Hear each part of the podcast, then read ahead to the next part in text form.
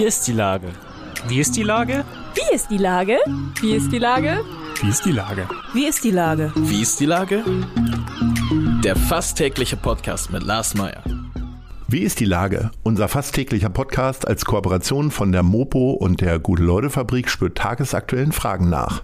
Seit 2020 kommen prominente Lenker und unbekannte Denker, also Barkeeper, Bäckerinnen oder Bürgermeister, knapp 15 Minuten zu Wort. Die Auswahl ist rein subjektiv, aber immer spannend und überraschend. Mein Name ist Lars Meyer und ich rufe fast täglich gute Leute aus Hamburg an. Unser Partner, der das diese Woche möglich macht, ist das Klepius. Von dieser Saison an unterstützt Hamburgs größter Arbeitgeber den Handballsportverein Hamburg als Premiumpartner und sorgt beim Handball-Bundesligisten dafür, dass die Sportler bestens versorgt und betreut werden. Das war Werbung. Herzlichen Dank. Heute befrage ich den Dokumentarfilmregisseur André Schwarz. Ahoi, Herr Schwarz. Guten Tag. Lieber Herr Schwarz, ähm, Sie sind Regisseur des Dokumentarfilms Europapassage. Das hat nun so gar nichts mit dem hier in bekannten Einkaufszentrum zu tun. Worum geht es in dem Film? Eigentlich geht es um dieses äh, Pendelbewegungen zwischen den äh, ärmeren Rand der EU und der reichere mittlere Teil. Also es gibt eine Gruppe von Roma, die zwischen ihr verarmte Dorf in Rumänien und äh, das Stadtzentrum von Hamburg hin und her pendelt. Darum Passage, Passage im Sinne von Bewegung.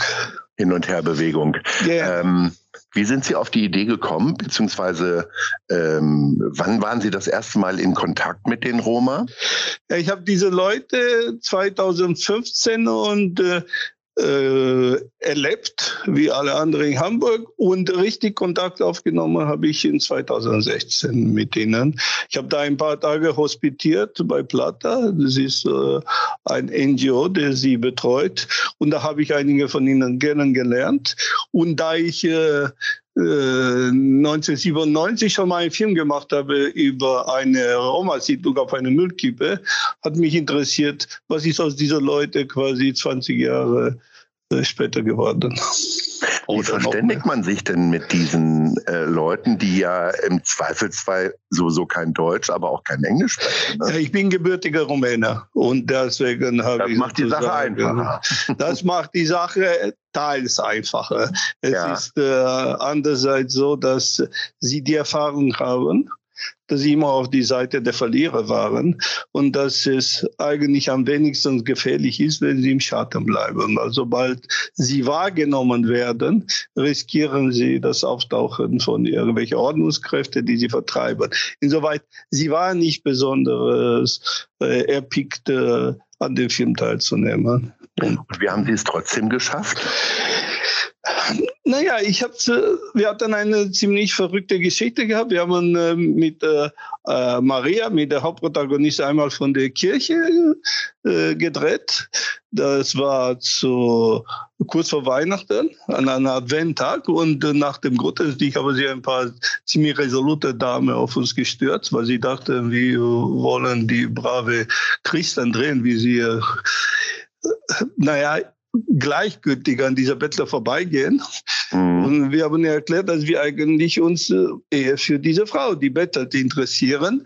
Und dann war sie auch der Meinung, ich würde, werde sie gar nicht um Erlaubnis gebeten. Und als sie erfuhren, dass ich schon im Dorf war, hatte sie plötzlich über mich die Möglichkeit, mit ihr zu kommunizieren. Und sie mochten sie, sie war seit über ein Jahr da.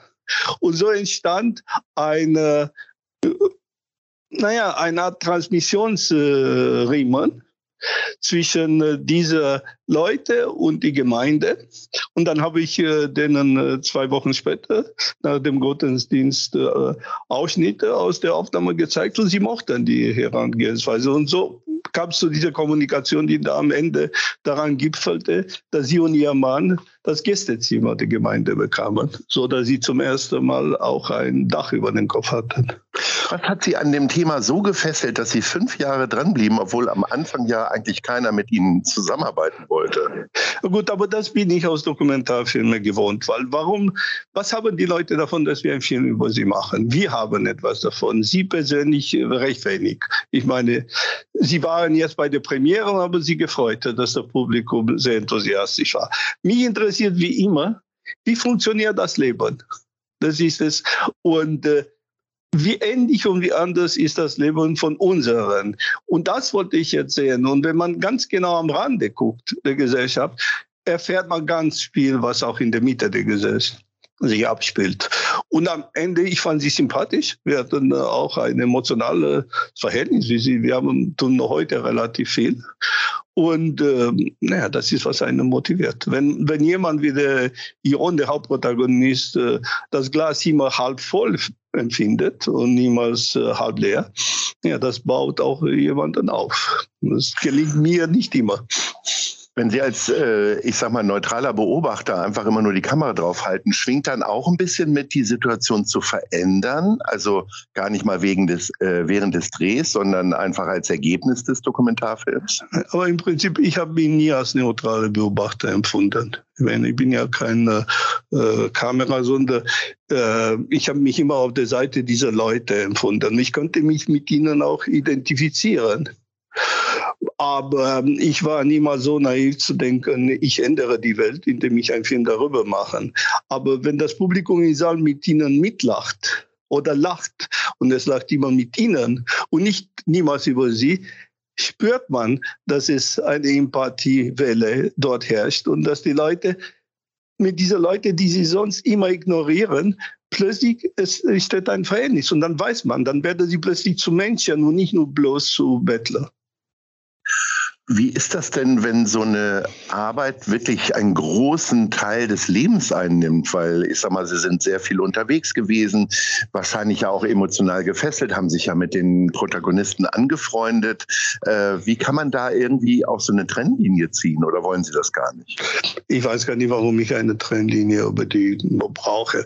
Meine Frau, ich meine, wir haben die Premiere am Mittwoch gehabt und meine Frau ist am Donnerstagabend zu den Elternabend von ihrer Nichte Johanna gegangen, weil Maria kein Deutsch versteht.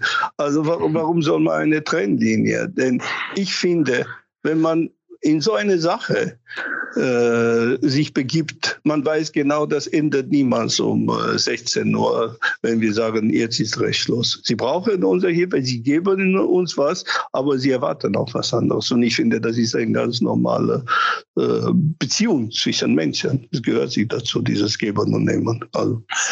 Sie haben schon von dem Applaus bei der Premiere gesprochen. Äh, ähnlich umjubelt war halt auch die Vorführung beim Münchner Filmfest. Mit mhm. welcher Erwartungshaltung geht man denn jetzt äh, quasi in den bundesweiten Filmstart rein? Also ab äh, seit Donnerstag, ab Donnerstag äh, wird der Film gezeigt. Wo eigentlich überall? Ja, der wird jetzt, ich glaube, es wird in äh, etwa 20 Städte gezeigt. Ich habe wie in der letzte Woche auch nochmal sechs andere Anfragen. Ich denke im Prinzip etwa 25 Städten. Überall also im Prinzip in Norddeutschland, dann äh, Leipzig, äh, Dresden, Berlin, äh, ähm, Essen, Dortmund, ähm, äh, keine Ahnung, ich muss ja die Liste öffnen. Okay, in welchem Kino hier in Hamburg? Weil das ist ja erstmal. In, in Hamburg wird jetzt, äh, läuft am äh, Mittwoch äh, in Metropolis eine zweite Vorstellung und mhm. äh, Donnerstag in äh, 3001 und dann mhm. äh, später in Lichtmess. Ich glaube, 3001 wird ihn noch für längere Zeit zeigen. Das ist ja hier bei uns in der Schanze, da kann genau. ja jeder. Und da bin ich auch dabei mit, ah, okay. auch mit einem Protagonist. Bei der Premiere waren sechs Protagonisten und jetzt alle, die auftauchen und den Film sehen wollen, die werde ich mit reinnehmen über die meine Gästeliste.